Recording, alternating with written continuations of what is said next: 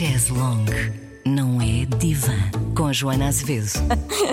então vamos lá começar a nossa gravação do podcast Long não é divã ao vivo no Auditório Municipal de Vila Nova de Gaia. Obrigada por eh, terem vindo. Sei que a meio da semana é um bocadinho difícil sair de casa. Primeiro vou apresentar uh, a Patrícia, que está aqui ao meu lado, que é adjunta do presidente, é psicóloga clínica, é sexóloga, é especialista em terapia de casal. Eu queria perguntar-lhe, uh, foi uma coisa que nós falamos hoje, não já se faz tarde, as pessoas batem-lhe ao gabinete, batem à porta do gabinete para, para fazer queixas do parceiro e pedir conselhos, uma vez que é terapeuta de casal.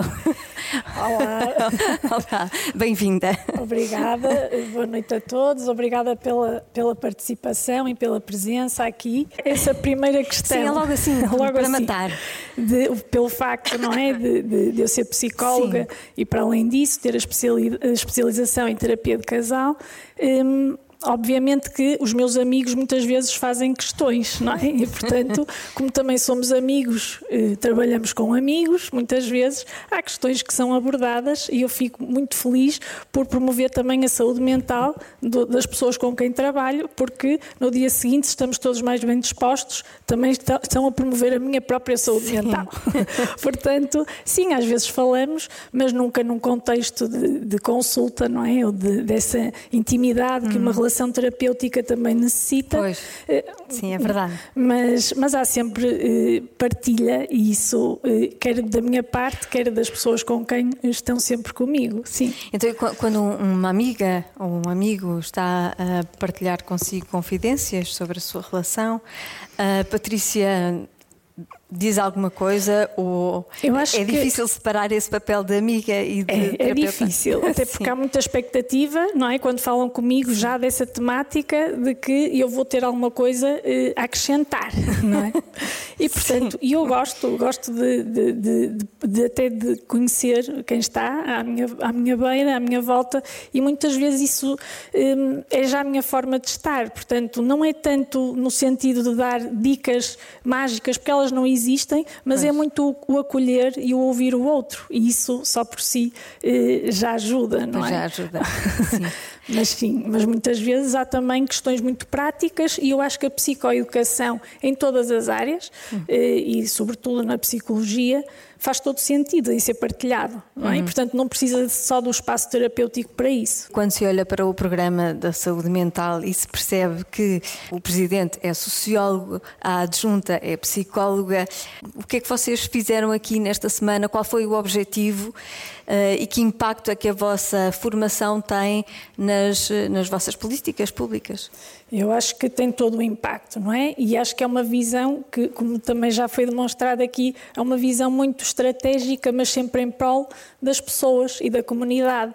E é, portanto, porque às vezes não há muito acesso da comunidade à saúde mental, não é? Pois a não psicólogos. Há. Não há, exatamente. Isso é uma das, das dificuldades que nós eh, avaliamos e, e, e não é preciso estar no sítio onde estamos para avaliar essa dificuldade, não é? Portanto, todos nós percebemos que o acesso hoje em dia à psicologia e às consultas não é para todos, não é? Uhum. E, portanto, o estar num sítio onde, de facto, temos um sociólogo com esta visão, eu acho que a sociologia a psicologia estão sempre de mãos dadas pois.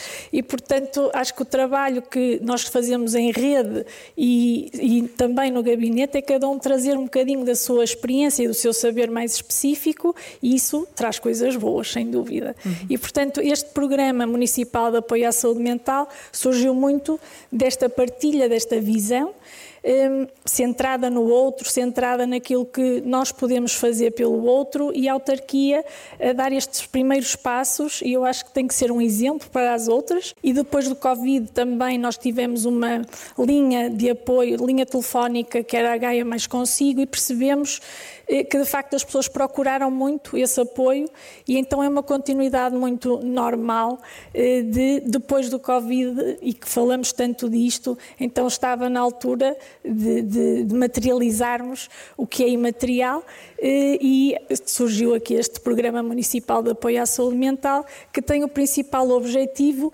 de promover e de prevenir a doença. Portanto, não, vamos, não tratamos ou não, não queremos intervir na fase aguda, na fase de intervenção em crise, porque aí temos outras estruturas que têm que fazer o seu trabalho no terreno e mesmo assim não têm muita resposta, mas se nós conseguirmos fazer a nossa parte, que é promover eh, a doença, promover o bem-estar, eh, acho que todos ficam a ganhar. Então eu julgo que este programa também tem muito este, este lado de colarmos uns aos outros, de darmos as mãos e de potenciarmos eh, a saúde psicológica eh, dos nossos municípios. Eu escolhi o tema humor para, para trazer aqui, para já porque é um tema caro à rádio comercial, nós gostamos de rir, eh, gostamos de utilizar o humor como comunicação.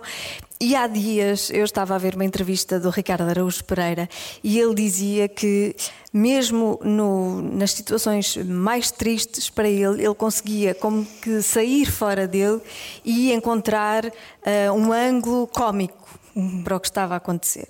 E ele diz que, uh, que funciona como alívio para a tristeza. E eu pus-me a pensar. Será que é um alívio ou será que é uma forma de fugir ao problema? Exato. Nós utilizamos o humor como alívio, mas também como uma forma de fugir, de proteção. não lidar com o problema, de proteção. Sim, de proteção é da dor, não é? Muitas Sim. vezes. Eu acho que o sentido do humor é fundamental eh, em pessoas eh, que realmente se sintam bem com elas próprias e com os outros. É uma das, das características e até de ferramentas para quebrarmos o gelo, eh, para até criarmos conexão com os outros, uhum. criarmos intimidade. Se calhar, se pensarmos todos aqui em memórias passadas de, de alturas em que nós fomos felizes, com certeza que estamos com os nossos amigos e estamos-nos a rir. Sim. E às vezes não precisamos dizer nada, basta olharmos para os outros e já nos rimos. E depois já nos rimos do que nos rimos. Sim. E portanto isso provoca libertação de hormonas, para já, das endorfinas, que são as hormonas do prazer, e portanto isso dá-nos logo uma sensação de bem-estar. E depois desdramatiza um bocadinho a situação. E às vezes nós precisamos disso, precisamos de parar e de olhar o problema de fora, fazer um zoom out e perceber, será que eu posso ter aqui outra percepção uh, da questão? E isso é um mecanismo de coping, não é? Portanto, pode ser utilizado e deve uh, para até nos aproximarmos e, para, e, e, e, no fundo, percebermos as nossas vulnerabilidades, uhum. como elas são, eh, que são iguais a tantas outras e que se calhar noutra pessoa até nos fazia rir, porque são questões de não é, práticas e do dia a dia, mas que connosco dramatizamos muito e não conseguimos eh, perceber eh, a parte mais funcional da situação. Portanto, muitas vezes o sentido do humor leva-nos a este estado de alívio do stress e, portanto, pessoas menos estressadas são pessoas mais competentes. Uhum. socialmente, profissionalmente, eh, e eu acho que, eh, eh, aliás, até em consulta, eu utilizo bastante o humor. Eu acho que é uma, uma estratégia ótima para chegar ao outro. E às vezes tem que se aliviar a dor. E então aí vem o outro lado, não é? É um mecanismo, tanto é um mecanismo de coping, como depois também utilizado sempre em excesso ou só utilizar esse mecanismo também é um mecanismo de defesa. E depois, é, não é? exatamente, Portanto, era aí que eu queria chegar. Exatamente, porque, ou seja, sim. há os dois lados. Nós não podemos estar numa situação que implica a seriedade e estarmos a rir constantemente a rir. ou a achar piada. Portanto, uhum. às vezes não há piada mesmo, não. não tem piada nenhuma, não é? Mas às vezes, não sei se já aconteceu, uh, por exemplo, num, num funeral. Ah, isso não dá, às vezes não dá vontade de rir. Dá. Mas isso é, e, e é, é, é. a última coisa que nós podemos fazer naquela situação. É horrível. horrível. Mas já aconteceu. a vontade de rir. E é isso não é. Nós não estamos a achar graça ao que está a acontecer. Há um mecanismo qualquer que acontece ali. Não sei se é o proibido. É, é o saber que não podemos fazer é também e dar-nos logo fazer, vontade de fazer, não é? Que é horroroso. É, mas aí também é mesmo a tal proteção do nosso ego. Não é? Portanto, nós protegemos, não queremos sofrer. Uhum. E, e, então nós, a nossa mente também nos faz estas partidas e utilizamos Sim. aquela estratégia que até nos dá eh, mais eh, prazer e que, que, às vezes é, que utilizamos que é até é desadequado. que é desadequado e que estamos com os amigos e vamos nos rir disto, por amor de Deus, não é? Uhum. Até na sala de aula tantas vezes, eu não me posso rir, não posso rir e já estamos ali já todos está, a rir. É? Exatamente, é? na sala Portanto, de aula. A mim dava-me sempre vontade de, de rir às gargalhadas nas explicações de matemática. Sempre, aquilo era, a maior seca, a maior Exato. seca do mundo. E eu ria mais gargalhadas. Pronto. Descontrolada, completamente descontrolada. Mas eh, até nas, nas relações eh, a dois e nas amorosas, não é? o humor é uma ferramenta essencial. Sim. Se não nos rirmos um com o outro, Sim, Eh, mas também perigosa. é. Porque se nós estamos chateados e o outro Está-se a rir, eu- parece que está a desvalorizar o que estamos a sentir. não é? Cuidado, não, façam, não isto. façam Não isso. façam isto em casa. Por favor. Porque nós estamos a, estamos a sentir aquilo e queremos sentir e queremos que a outra pessoa sofra connosco. Exatamente, e que se Não é chateie que, que faça pouco. Exatamente. Mas muitas vezes depois também essa percepção do outro em desdramatizar e em É com boa intenção, com boa intenção, claro. depois também nos pode eh, contagiar e também nós próprios diminuirmos aqui o nível de stress. Eh, mas se for sempre utilizada essa estratégia, era aí que eu queria chegar. Não é uma estratégia positiva ou adaptativa, não é? Na relação a dois, se só se quando o outro quer falar de algo sério e o outro responde sempre A gozar. com a gozar, porque também o sentido do humor não é propriamente ser irónico, não é propriamente ser sarcástico. O sentido do humor não pode provocar dor no outro. Mas às vezes provoca. Pois. Porque às vezes o, senti- o sentido de humor também é uma arma de arremesso. Também serve É. para humilhar, para gozar com a outra pessoa. Pois. Não é? E às vezes, quando reagimos mal, ah, a resposta que temos é: Mas tá, é uma brincadeira, não tens sentido de humor, não é? Não tens sentido de humor. Às vezes aquilo. Mas aí também é porque percepcionamos mal o que é o sentido do humor. O sentido do humor não é isso, não é? Não, é? não serve para, para provocar dor no outro, serve exatamente para o contrário, para, para se conectar.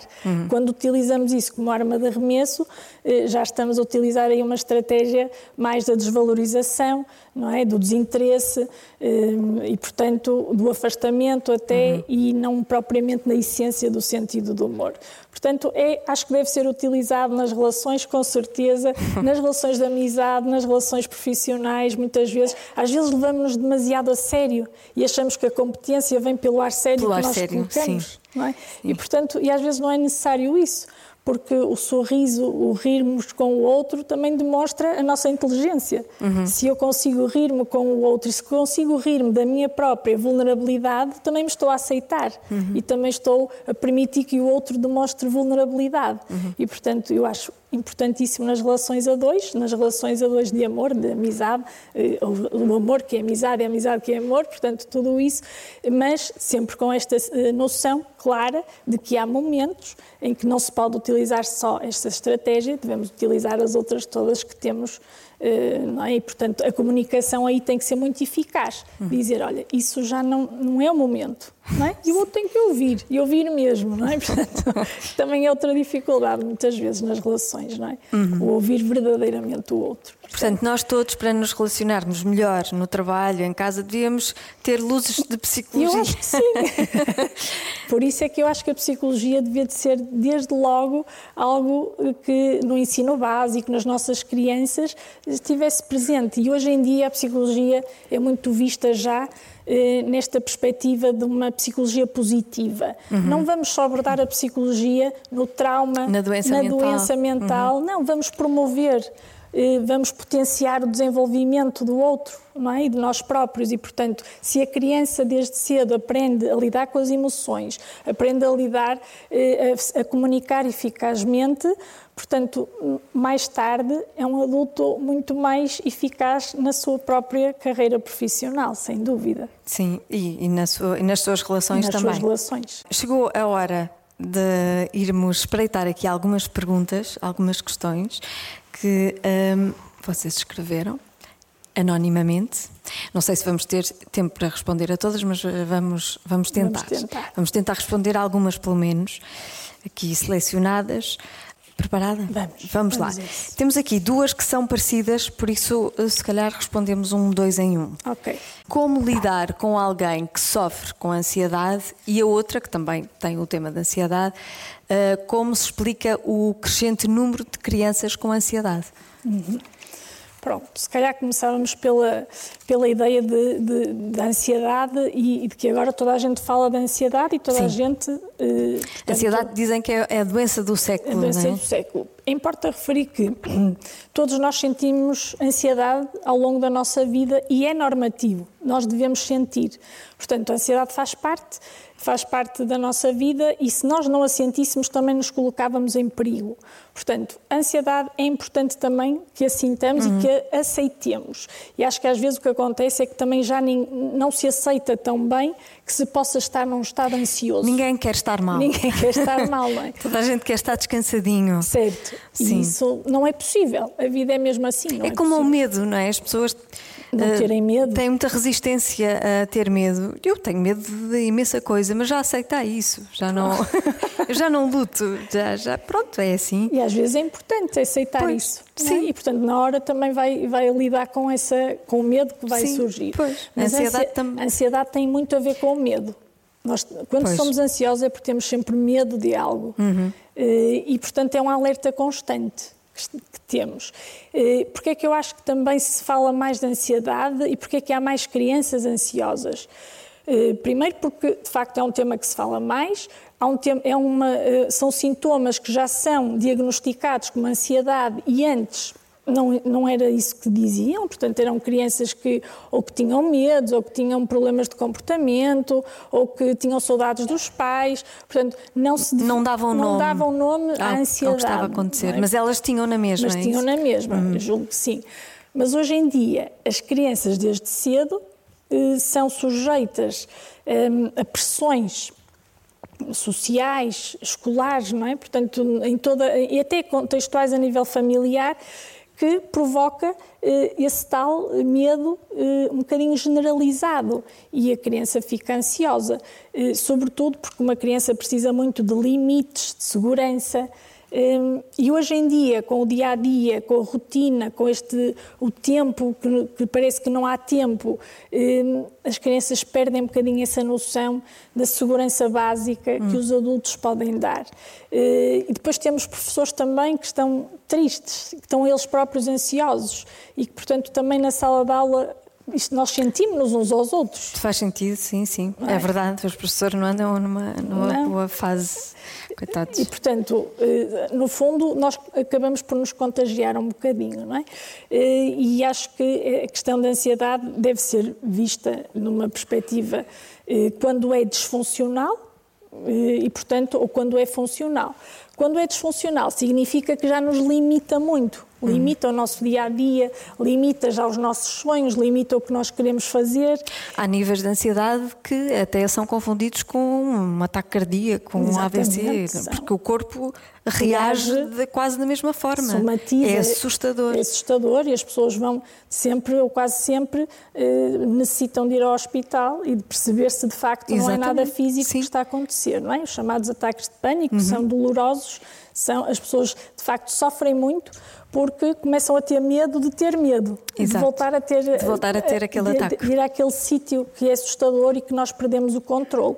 E, portanto, quem não gosta de perder o controle, eu própria até sou uma delas, não gosto muito, portanto, estar aqui até é uma situação um bocadinho ansiogénica, mas que faz parte e que nós temos que dar e sair desta nossa zona de conforto. E hoje em dia também é difícil sair da zona de conforto, não é? Parece que estamos mais fechados no nosso mundo e dar um passo à frente e experimentarmos cria mais ansiedade, uhum. porque também há uma, há uma sociedade da perfeição, da comparação, da competição, da competição e que parece que se não formos daquela determinada forma, eh, também já não somos tão bons, não é? Uhum. E o feedback que temos eh, e olhamos-nos e vemos-nos eh, de uma forma menos positiva e, portanto, isso cria também em nós mal-estar e ansiedade. Uhum.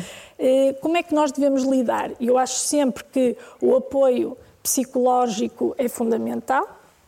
Portanto, é mesmo identificar, e nós podemos fazer isso com o outro também, não só termos este olhar para nós, percebermos eu não estou bem, não durmo bem, eh, não consigo, já não tenho o mesmo apetite. Portanto, o sono é fundamental, Nós devemos ter mesmo uma rotina de sono, uma higiene de sono fundamental.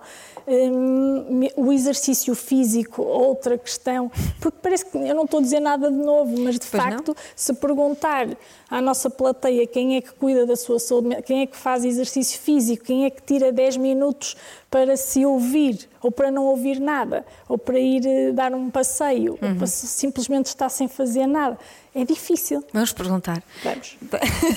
São várias perguntas, tem que ser uma de cada vez. Quem é que faz exercício físico regularmente?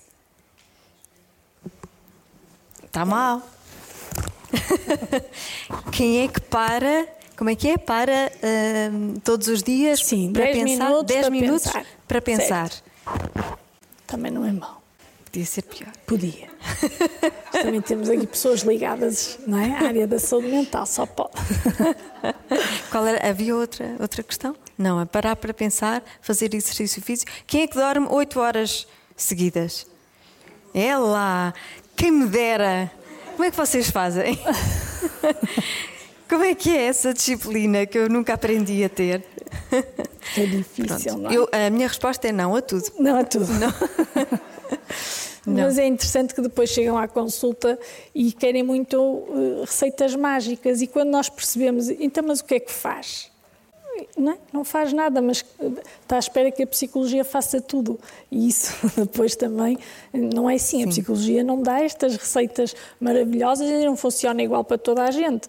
Mas é quase esta promoção de, de autoconhecimento. Mas depois dizer, uh, os psicólogos dizem, não é? E isso, isso, faz todo sentido.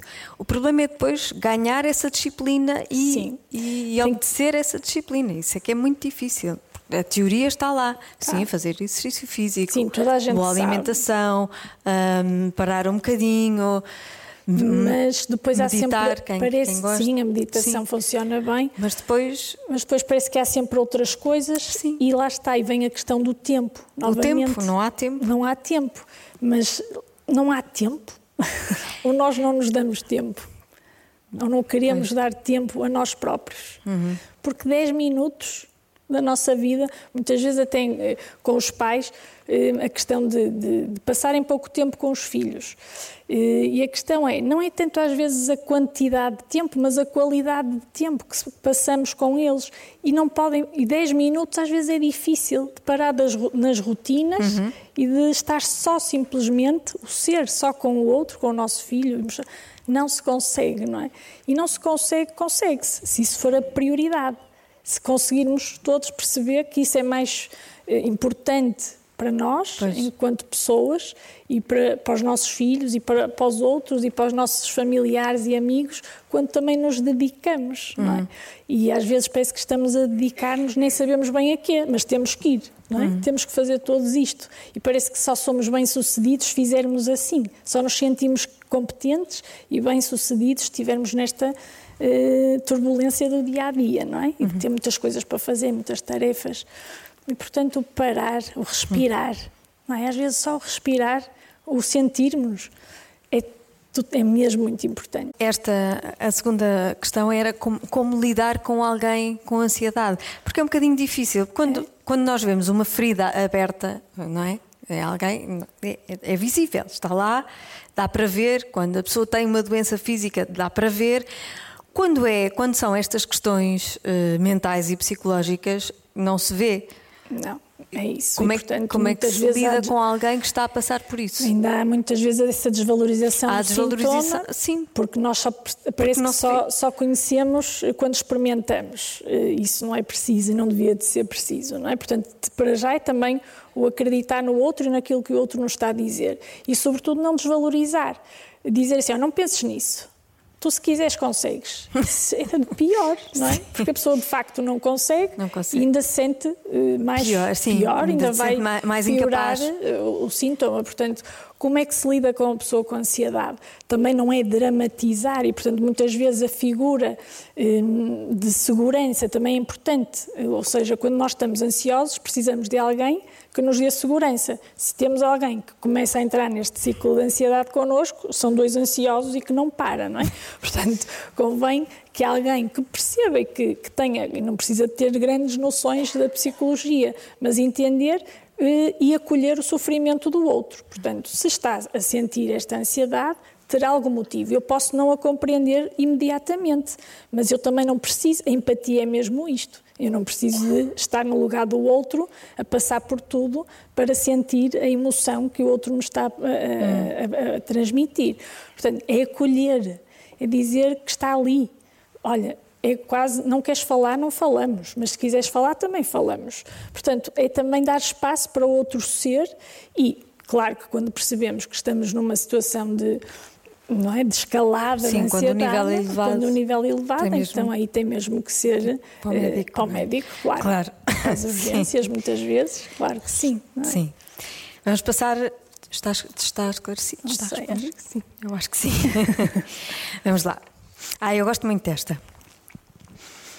Que ferramentas utilizar para colocar limites de dedicação ao trabalho? Contexto. Demasiados projetos e urgências para tratar ao mesmo tempo, sendo que metade do dia é passado em reuniões. Demasiado trabalho, pouco tempo para processar ou executar.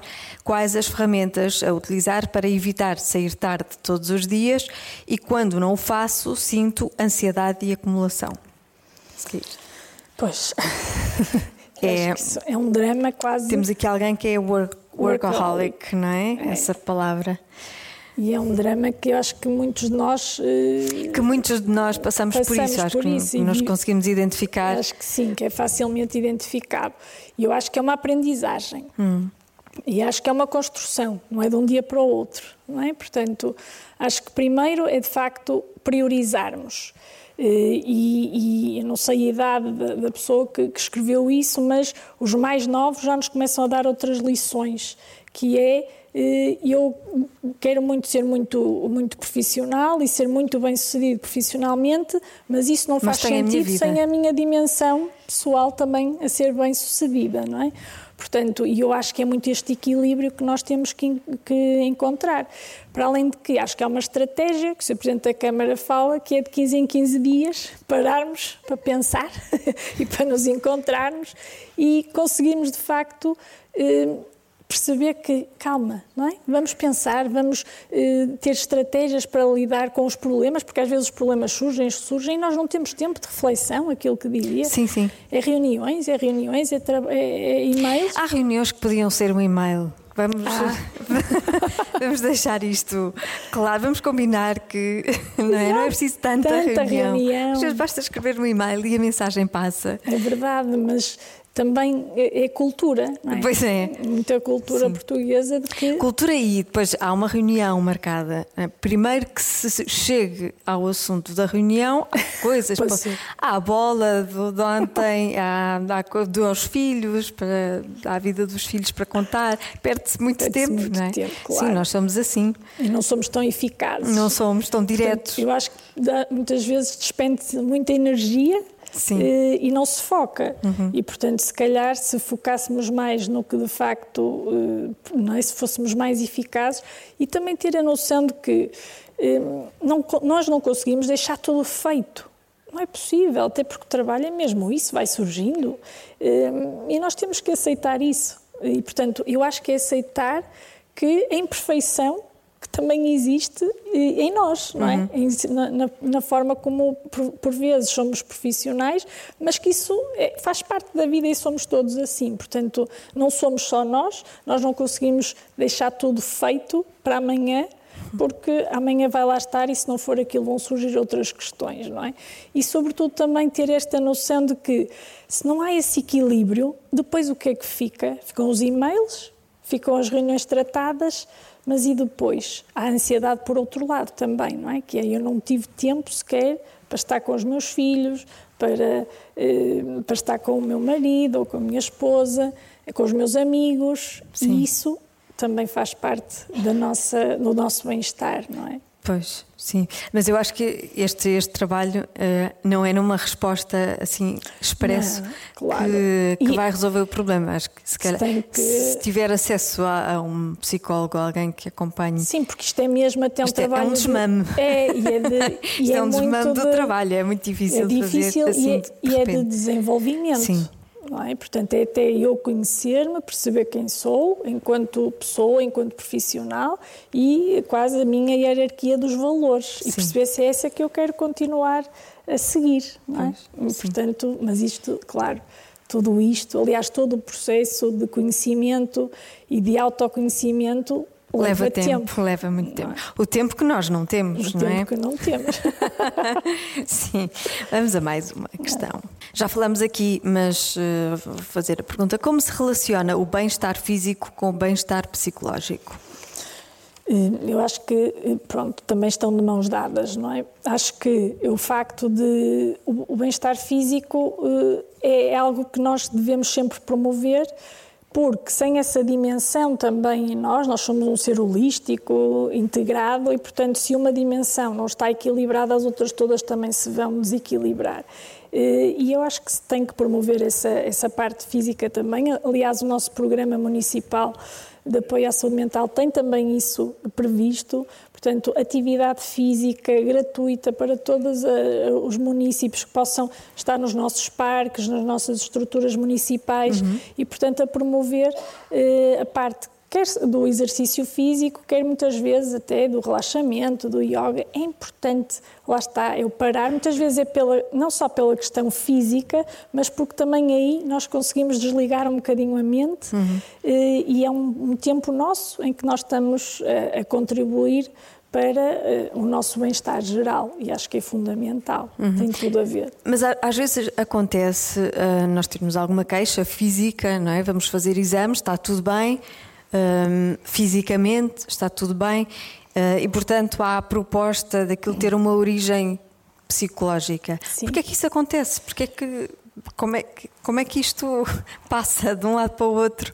Porquê é que uma, um mal-estar físico tem origem num problema psicológico? Isso, isso faz-me lembrar uh, a Mafaldinha, que faz uma pergunta à professora, não é? Que diz: para onde é que vão os nossos sentimentos quando nos silenciamos ou quando os silenciamos? Sim. E vão para aí, vão para essas aí. dores, não é? Portanto, é somatização da dor emocional, muitas vezes. Eh, okay. E temos estas questões, muitas vezes, eh, das gastrites, não é? das dores de cabeça. Sim. Eh, e, portanto, está tudo ligado com a forma de nós não conseguirmos lidar adaptativamente com a nossa emoção. Uhum. E, portanto, Daí ser importante aprendermos desde cedo a lidar com, com as, as emoções. emoções. Claro que sim. Para termos adultos menos doentes. Menos doentes, sim. Muito bem. Mais uma questão. Ah, esta, esta é uma boa pergunta. Uh, como é que eu sei se deveria ser acompanhada por um psicólogo ou psiquiatra? Muito bem. Hum, aí, eh, portanto, aí não, só perceber se, se, se, é, se, é, quando nós tentamos eh, procurar a psicologia ou a psiquiatria, será isso? Porque é que vamos ao psicólogo ou vamos ao psiquiatra? Ou vamos aos dois? Ou um, ou um ou outro. Como saber, eh, se calhar é como saber quando está na altura de, de procurar ajuda. Procurar ajuda, claro. Eh, eu acho que quando nós começamos com essa dúvida é porque. É porque se calhar sim. é porque já, já podemos ir. Eh, em todo o caso, acho que desde sempre, porque a psicologia, como já disse aqui, não deve ser encarada só na fase uh, da crise. Uhum. Portanto, se encararmos a psicologia como algo que nós podemos usar e acreditamos é, na psicologia e nas pessoas desde sempre, acho que devemos utilizá-la a nosso favor para a, a potenciar o que nós podemos ser. Portanto, é quase como eu estou bem, mas se posso estar ótima, e se tenho meios e alguém que me ajuda a, a estar no ótimo, porque é que eu vou ficar só no bem. Uhum. E acho que eh, deveria, todos nós deveríamos ter um espaço terapêutico eh, onde é? estamos muitas vezes a ver-nos ao espelho e isso é muito importante. É? Mas às vezes ainda há uh, um certo estigma, não é? Ela foi ao psicólogo. Sim, há. E isso é, é, claro, ainda há, e há muito. Pois. e muitas é vezes preciso, é nós somos o último, último recurso, já foram a todo lado. E depois claro. é que vem ao psicólogo. Uh, ainda... Mas assim, às vezes meio em surdina, meio Sim, às escondidas. Às escondidas, ainda para não, eh, exatamente, para não serem rotulados pois. com a doença mental. Sim. E daí a importância é, de, de, desmistificarmos a questão de, de, da saúde mental. Uhum. Portanto, a saúde mental a doença mental não significa eh, que esteja sempre presente quando nós vamos ao psicólogo. Muitas vezes nem está. Não está.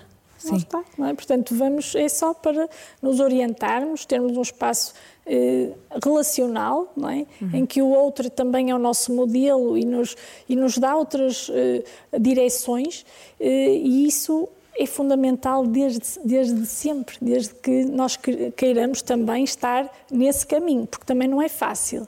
Não é?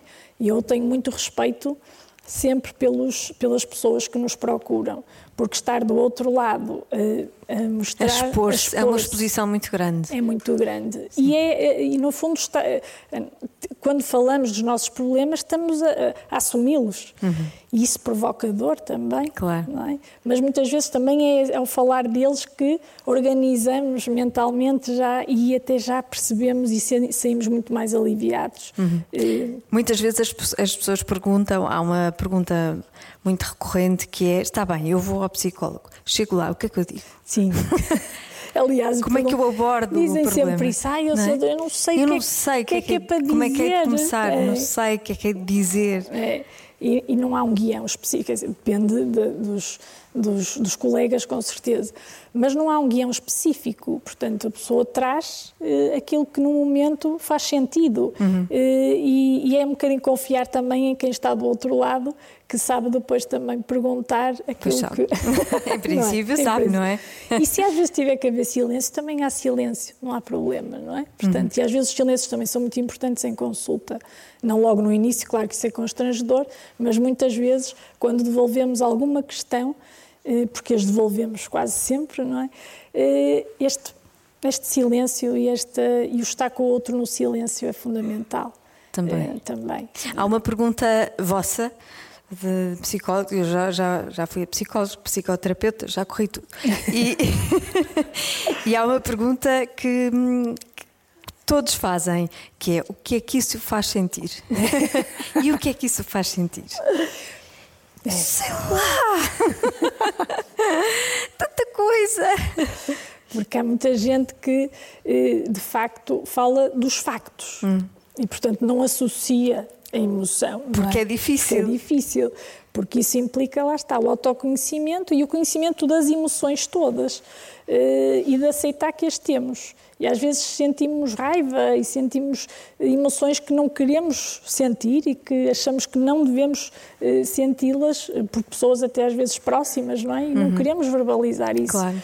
Mas faz parte, é normal. Nós conhecemos a alegria porque também conhecemos a tristeza.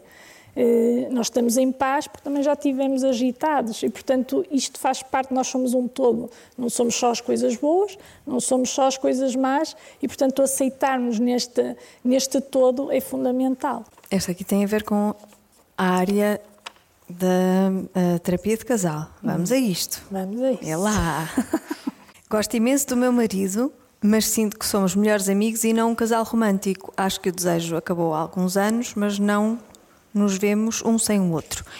Uh, isto é um problema ou pode-se viver assim e ser feliz? Eu sou, mas às vezes acho que o meu marido precisa de mais. Boa. Uau. Isso até é um problema que, que traz muita gente à consulta. Portanto, essa questão do desejo ou da falta dele um, é algo que é logo um dos principais motivos porque as pessoas procuram ajuda. Um, e em relações de longa duração é muito normativo que isso aconteça. O desejo, eh, se ao início das relações o desejo é muito espontâneo, eh, com a rotina e com o conhecer o outro, eh, deixa de ser tão espontâneo. Isto porquê? Porque nós desejamos sempre o que não temos. Uhum. E quando já temos, tendo o desejo a diminuir. E isto é interessante porque muitos casais acham que, à medida que se vão conhecendo cada vez melhor, que o desejo e a intimidade, que o desejo devia de aumentar porque a intimidade também aumenta. Hum. Eh, mas a intimidade aumenta e o desejo diminui, porque o desejo precisa de oxigênio, precisa da novidade, precisa do afastamento. A intimidade dá-nos a segurança passamos para aquela fase do amor, uhum. é? Uhum. da maturidade, é, onde já está instalada a rotina, onde já está instalada a amizade, eh, o companheirismo, eh, e portanto é normal que o desejo aqui não tenha tanta expressão. E depois também o desejo, normalmente, isto acontece, e quando vem à consulta acontece muito isto, o desejo masculino é diferente do desejo feminino. Pois, porque ela diz que se sente bem assim. Pois. Eu diria, se sente bem assim, oh amiga, continua. Está tudo bem. Mas a maior parte de, de, dos problemas é exatamente esse: é que não há mal nenhum eh, se para, para os dois elementos do casal estiverem bem como estão. Podem... Mas se calhar há aqui uma falta de comunicação, comunicação, porque ela não sabe se ele está Pois, ela se fica na, na dúvida, sim. não é? Portanto, mas a questão aqui é muito promover, eh, às vezes em consulta é questionar assim, qual foi a fase em que se sentiu melhor, em que estiveram eh, eh, mais ativos até sexualmente, onde houve mais desejo, eh, e as pessoas vão... Primeira semana. Sim, vão muito atrás. e então é, no fundo, promover eh, novamente encontros e, e, e promover o namoro. Muitas vezes eu pergunto, há quanto tempo é que não se olham nos olhos? E, de facto, ficam a olhar para mim porque já não se olham nos olhos há imenso tempo. Já não dão a mão há imenso tempo. Uhum. Já não dão um beijo há imenso tempo. E depois, quando vamos tentar perceber o porquê, dizem sempre assim, porque se eu faço isso, ele ou ela quer logo quer o resto. outra coisa. e então, vamos cá, pôs lá já um stop, não é? E vamos afastar. Então, uma das técnicas, muitas vezes em consulta, é mesmo essa. E as pessoas até ficam assim um bocadinho baralhadas, porque vão lá à procura de uma coisa e parece que saem de lá com a indicação contrária, que é então vamos combinar. Durante uma semana ou duas há proibição da relação sexual como as pessoas a imaginam. Mas tem que haver encontro não é? Como assim? Vou explicar. Portanto, têm que estar juntas, têm que se sentir íntimas, têm okay. que dar beijos, namorar. Ah, portanto há toque e há, há toque, essa... mas não há a penetração, okay. por exemplo, não é? Porque a maior parte das, de, dos casais ainda identifica muito a sexualidade com, o, com a penetração. O coito. O coito, hum. portanto. E há que também perceber isso, a sexualidade é muito mais do que isso. E temos casais novos que reduzem a sua sexualidade só a isso. E então esta psicoinformação, psicoeducação da sexualidade é fundamental. Uhum. E deixar que o casal se descubra e se conheça na intimidade de outra maneira. E às vezes, de facto, ficam a olhar para mim, quem diz, não é isto? Será que vai funcionar? Pois. Mas funciona, porque retira a pressão de, e o facto de eu dar um beijo ao meu marido ele vai perceber, vai achar que eu já estou a dizer que pode fazer todo o resto. E, portanto, há a conexão. Aproxima, aproxima sem aquela obrigação. Sem obrigação. E depois, muitas vezes, chega à consulta e dizem: Ai, doutora, desculpe, não conseguimos fazer o que dissemos. É que nós, até depois, até. Não é? Avançou. avançou tudo. Pronto, ok. E o que é que se faz? Castiga-se? Castiga-se. Ai, agora? Marotos. Não, portanto, tirou-se a pressão pois. da situação e a pessoa relaxou e de facto estiveram com outra qualidade, não é? E isso é muito importante nas relações e na falta de desejo, com certeza. E muitas vezes o que tem que acontecer também, e é outra coisa que é, às vezes é, é, é, também parece assim contraindicativo, é, porque não é para aquela situação, porque as pessoas idealizam muito um desejo espontâneo, é, não é? Portanto, hum. todo, há todos uns filmes que nós vimos. Sim, aquele fogo, fogo do início. todo, e as músicas, e há a câmara lenta. E, há, e, depois na vida, no dia a dia não há nada disso, uhum. não é? E depois não podem estar juntos, porque também já não têm os 10 minutos, um quarto de hora, nem sequer para estarem juntos. E então depois é, têm filhos, têm é filhos, mais difícil. E depois têm a máquina a lavar, e têm que ir passar a ferro, e têm que, as contas para pagar, com certeza. E o desejo não, não tem oxigênio aí claro. para viver, não é? E, portanto, muitas vezes é marcar o dia. Um dia, não marcam ah, isso o dia. Não parece bem. Mas funciona. funciona. É sério. É sério. Mas depois não é aquela. E agora vou ter que. É uma obrigação. Não é preciso ser. Sabem que têm que estar juntos, têm que estar juntos a dois, independentemente do que, é que, do que vai surgir dali. Ah, pronto, Mas marcar não um é- dia para estarem juntos. Ok. Não é? Portanto, cada um sabe que naquele dia é para investir na relação, com relação. o outro. Ok. Porque às vezes há casais que não têm tempo para investir na relação. é? E, portanto, isso afasta. Eh, E o amor é muito dinâmico, eh, o amor precisa eh, deste, deste oxigênio, precisa deste esforço. E às vezes nós também romantizamos a ideia do amor, de achar que se, se nós amamos não precisamos estar em esforço, não precisamos de fazer nada, isso é errado. O amor é uma escolha diária. Eh, É o dizer eu escolho-te a ti hoje e amanhã escolho-te outra vez. E isso implica o aceitar o outro não é? na sua dimensão, em toda a sua dimensão, e dizer eu hoje estou aqui para ti. Mas é todos os dias e fazermos esse esforço todos os dias. Eh, E, portanto, o desejo aí depois tende a florescer novamente. E outras, outras, eh, outra coisa que é importante é muitos casais são muito fusionais, fazem tudo juntos, não têm espaço individual. Pois, sim, sim, é verdade. Não é? E é preciso este espaço individual, é preciso as pessoas se admirarem. Hum, há muitos estudos que até falam do desejo e que referem que a altura, eh, quando eh, perguntamos quando é que foi a última vez que sentiu desejo pelo seu marido ou pela sua esposa, e então até foi num, num momento em que os viu a serem muito bem sucedidos a falar com alguém ou a estarem numa, numa plateia e a verem que o outro admira. Portanto, quando nós percebemos o outro como mais eh, afastado de nós, já o desejo volta, porque voltamos a querer ter aquilo que parece que já não temos. Não é? E, portanto, esse espaço individual, o sair até com outros amigos, o ver o outro a ser social, a ter o sentido do humor, isso volta outra vez a alimentar eh, o desejo. E, é muito E importante. quando não volta o desejo? Também existe, não é? Também acontece. E quando não volta, Por exemplo, este casal que me dá a, a sensação de que a pessoa está bem assim naquela relação. Não sente desejo, mas está bem, é, é um companheiro. E, e, e se, não, se o desejo não é retomado, eh, faz sentido viver assim em casal, como amigo só? eh, se para o casal fizer, nós temos que aceitar. Se Ok. me está a perguntar a mim, Patrícia, Não. tenho uma resposta.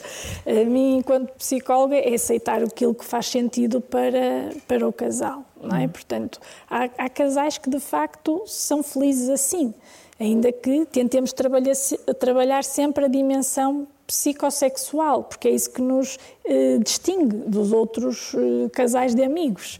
E, portanto, é uma, uma dimensão muito trabalhada em consulta. Quando isso não resulta, porque também pode acontecer não, não haver, de facto, o desejo de deixar de existir, é muito esta, isto faz sentido a dois, se para os dois fizer sentido, são eles que decidem Pois. e a felicidade é deles. Se não fizer, também há outros caminhos, não é? Exatamente. Disse-me que o desejo, a falta de desejo é um dos principais, uma das principais queixas que levam os casais à consulta. Que outras queixas assim é que se lembra? Olha, eh, uma das também de, logo que, que surge é a comunicação, ou a falta dela. Portanto, eh, há muita. eh, Às vezes dá a sensação que um, um elemento do casal está a falar em AM e outro em FM e estão a dizer a mesma coisa.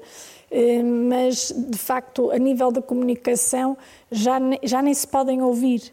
E, portanto, quando avaliamos e quando tentamos perceber o que é que os traz ali, estão numa escalada tal que um diz, mas eu, eu sinto-me assim porque tu fizeste-me aquilo. E o outro diz, mas eu só te fiz isso porque tu no- há dois dias fizeste.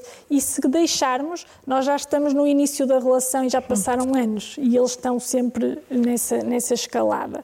Eh, E, portanto, e muitas vezes também a parte do, de tem estratégias de comunicação dis- distintas. E, portanto, há um elemento que normalmente feminino que gosta muito de, de comunicar muito e de, de esclarecer tudo logo, e há outro elemento que prefere o silêncio. Não é? Portanto, não vou falar sobre isto. Isto provoca dor, não quero. Eh, e então, em consulta, é muito equilibrar estas estratégias da comunicação. Também não podemos invadir o espaço do outro, o outro não tem que eh, fazer exatamente aquilo que eu quero, mas é perceber o que é que funciona para um e para o outro e tentar equilibrar hum, esta estratégia de comunicação. É? Portanto, acontece muito isso na parte. Pois a comunicação, é, quer dizer, é importante é, nos casais, nas relações. Sim.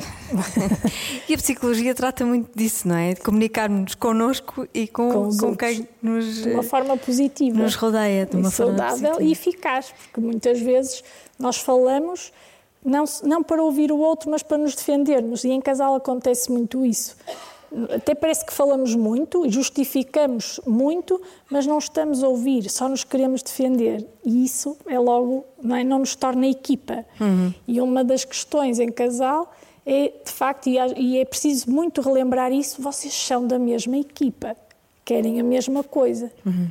E às vezes parece que não, não é? Que já estão só ali a agredir-se. Eh, outra das questões que aparece muito são as, a linguagem do amor. Ouço falar muito disso. Pronto. Que as pessoas têm diferentes, linguagens, linguagens do, do, amor. Então não é melhor procurarmos uma pessoa que tenha a mesma linguagem do amor? Tipo, a primeira pergunta, vamos a um date, a primeira pergunta que fazemos é qual é a tua linguagem do amor? ok, não dá. Não dá, Adeus. vamos já embora. é, explica o que, é, o que é que é essa linguagem do amor. Há várias, Há não é? várias, não é? Portanto, é a forma como nós expressamos o amor. Não significa que o amor, a forma como eu expresso o meu amor, seja melhor do que a forma como o outro está a expressar. Mas, geralmente, eu gostaria, como a forma como eu expresso seria a forma como eu gostava de ser amada. E isso muitas vezes não acontece. Pois. E então nós temos cinco linguagens do amor, que é as palavras de reconhecimento, ou seja, há pessoas que eh, precisam muito de ouvir, eu gosto de ti, a validação, eu amo-te, e o outro não pode não achar que isso não é, não é fundamental, porque hum. se eu estou com ele ou com ela, ele já sabe que eu gosto. Sim, se eu estou aqui. Se eu é? estou aqui é porque é que é gosto. Claro. E, portanto, e há pessoas que necessitam desse, dessa validação.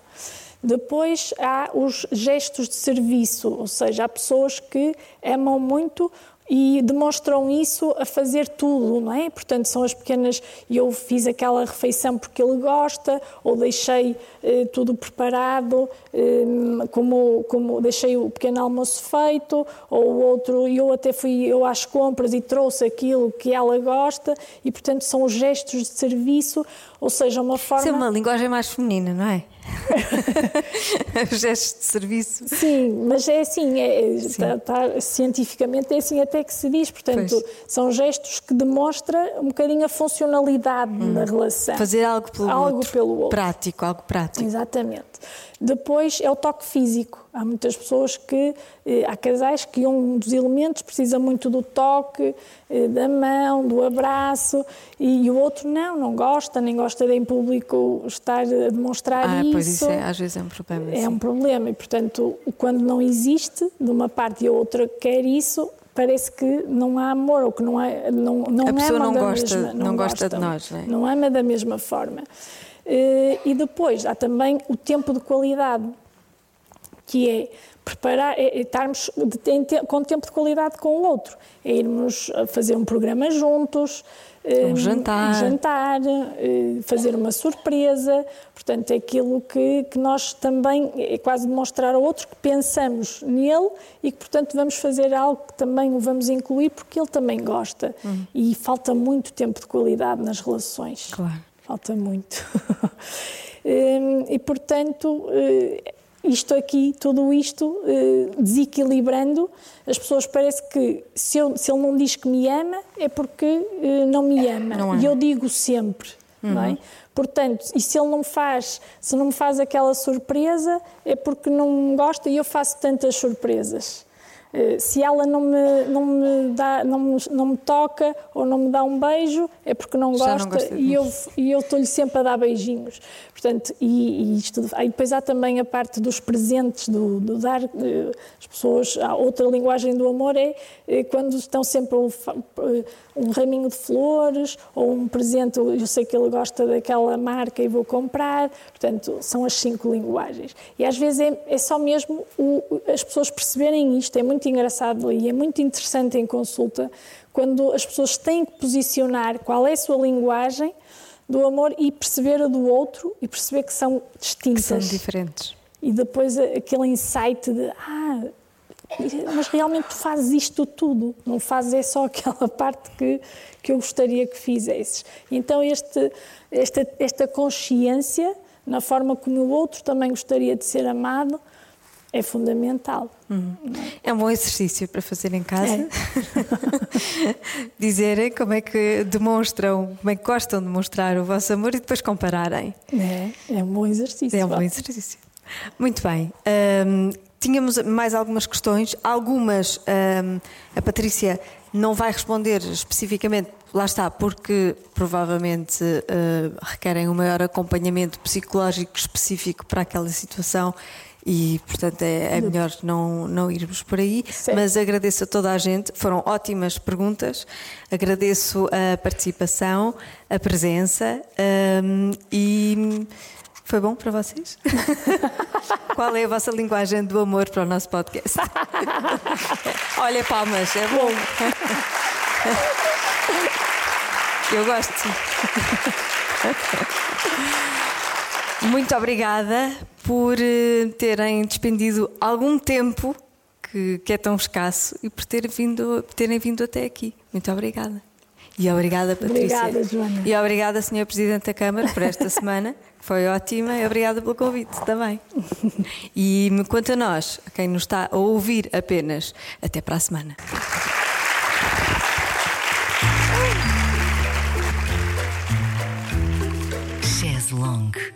É divã com Joana Azevedo.